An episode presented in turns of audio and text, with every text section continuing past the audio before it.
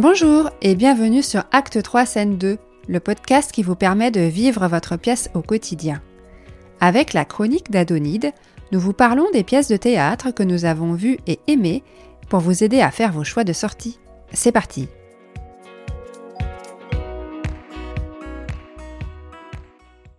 Bonjour Adonide. Bonjour Isabelle. Aujourd'hui tu vas nous parler de Les Téméraires de Julien Delpech et Alexandre Foulon, mise en scène de Charlotte Mazneff, qui se joue à la Comédie Bastille, à Paris. à Paris effectivement, que j'ai vu à la Comédie Bastille, à Paris donc toujours, le 27 décembre 2023 et qui se joue à la Comédie Bastille toujours jusqu'au 16 juin 2024.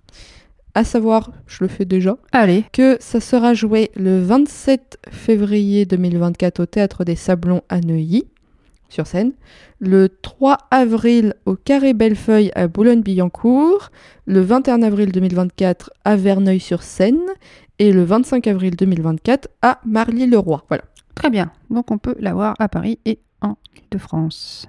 De quoi parlent les téméraires? Alors, ça parle de l'affaire Dreyfus. Mhm. On est fin des années 1890. Dreyfus divise la France. Qui va-t-on suivre? Deux personnes. Émile Zola. Euh, il faut savoir, euh, je le dis comme ça en petit aparté, que ça m'a fait beaucoup penser par rapport à Émile Zola à Zola l'infréquentable de Didier Caron, qui avait le même thème où on suivait donc Mhm. Émile Zola face à l'affaire Dreyfus. Mais là où est toute la différence, c'est qu'on suit également Georges Méliès.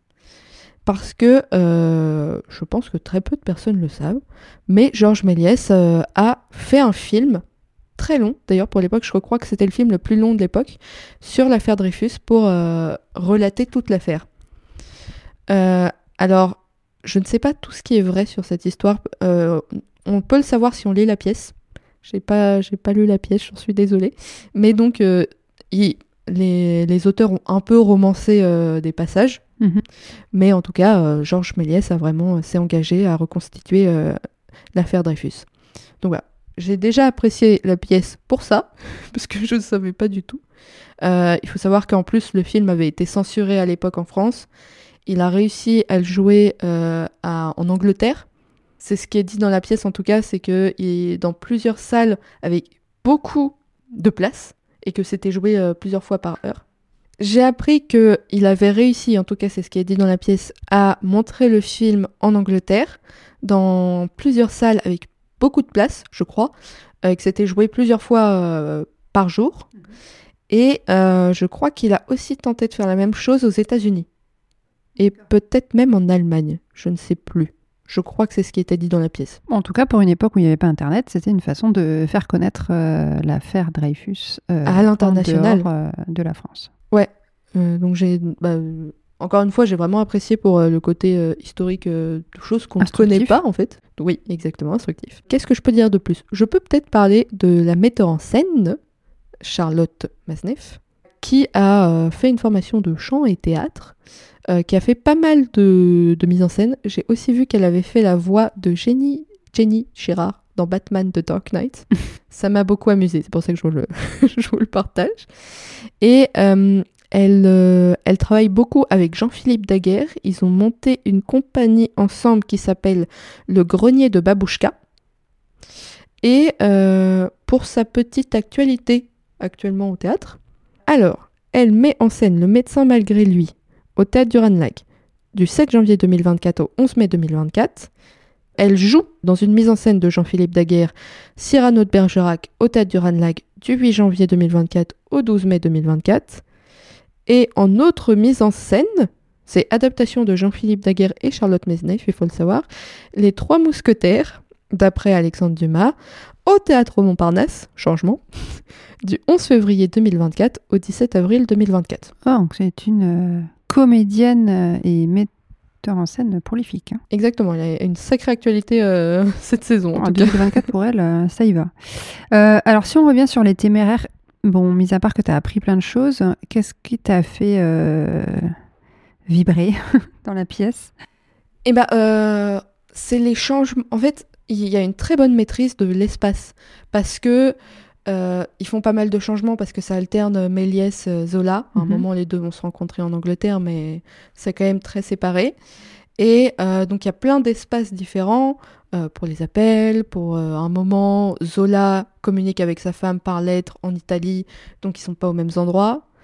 Donc il y, a un- il y a un espace qui est construit bah, par les décors, mais surtout par la lumière, Mhm. qui est très bien fait. Donc c'est vraiment une des choses que j'ai aimé. Les comédiens, ils sont 7, je crois. Ils jouent plus de 30 personnages. Ah Je- oui, donc en fait, tu nous parles de d'Émile Zola et Méliès, mais, Mais, mais en il a- fait, bah, il y y a tout ce qui tourne autour. Il y a Mhm.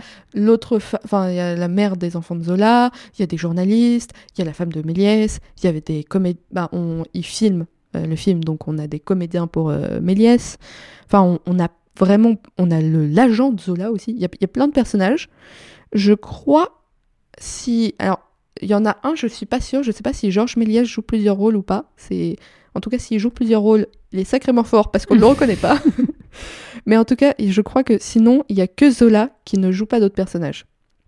Donc il y a quand même, euh, il y a quand même un, un bon rythme. Donc c'est bien dynamique, oui. euh. Bah, c'est ça, alors qu'ils Mhm. doivent changer de costume assez rapidement, Mhm. insta- changer les décors. Euh, Il y a des petites parties musicales avec un petit piano, et ils jouent sur scène. Donc franchement, il y a, il y a un- un- une bonne maîtrise. Après, honnêtement, c'est vrai qu'à la fin, ça, ça perd un peu en rythme, mais ça dure une heure et demie. Ils ont quand même beaucoup de, de- de choses à faire, de, de costumes à changer, etc. Donc c'est quand même compréhensible euh, qu'il y a une perte de rythme, et c'est c'est pas non plus gênant. Mais euh, c'est- ouais, c'est quand même euh, très impressionnant. Et, et parce que cette phrase est répétée beaucoup de fois pendant la pièce, je vous l'ai dit, Oui. l'histoire est en marche, rien ne l'arrêtera plus. Voilà. Elle Très est bien. répétée au moins trois fois dans la pièce. Bon, eh bien, l'histoire est en marche. euh, Il va falloir aller voir Les Téméraires. Ça. Une pièce qui dure une heure et demie. Je crois que je ne l'avais pas dit. Euh, si tu l'as dit là, en parlant de, du fait que ce soit très dynamique.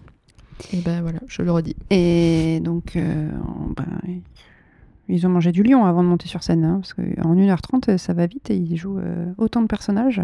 Wow Ouais. On s'ennuie pas en tout cas, en tant que spectateur.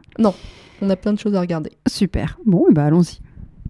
Merci pour cette chronique, Adonide. De rien. À bientôt. À bientôt.